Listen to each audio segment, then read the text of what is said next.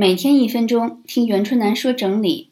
我曾经和大多数人一样，没想过怎么把自己的优势挖掘出来，总是容易发现自己不令人满意的一面，总是强化不优秀的一面，结果就越来越不自信。自己怎么看自己，也很容易怎么看别人。几年前我在新认识一个人的时候，总是很快就从对方身上找到一些缺点。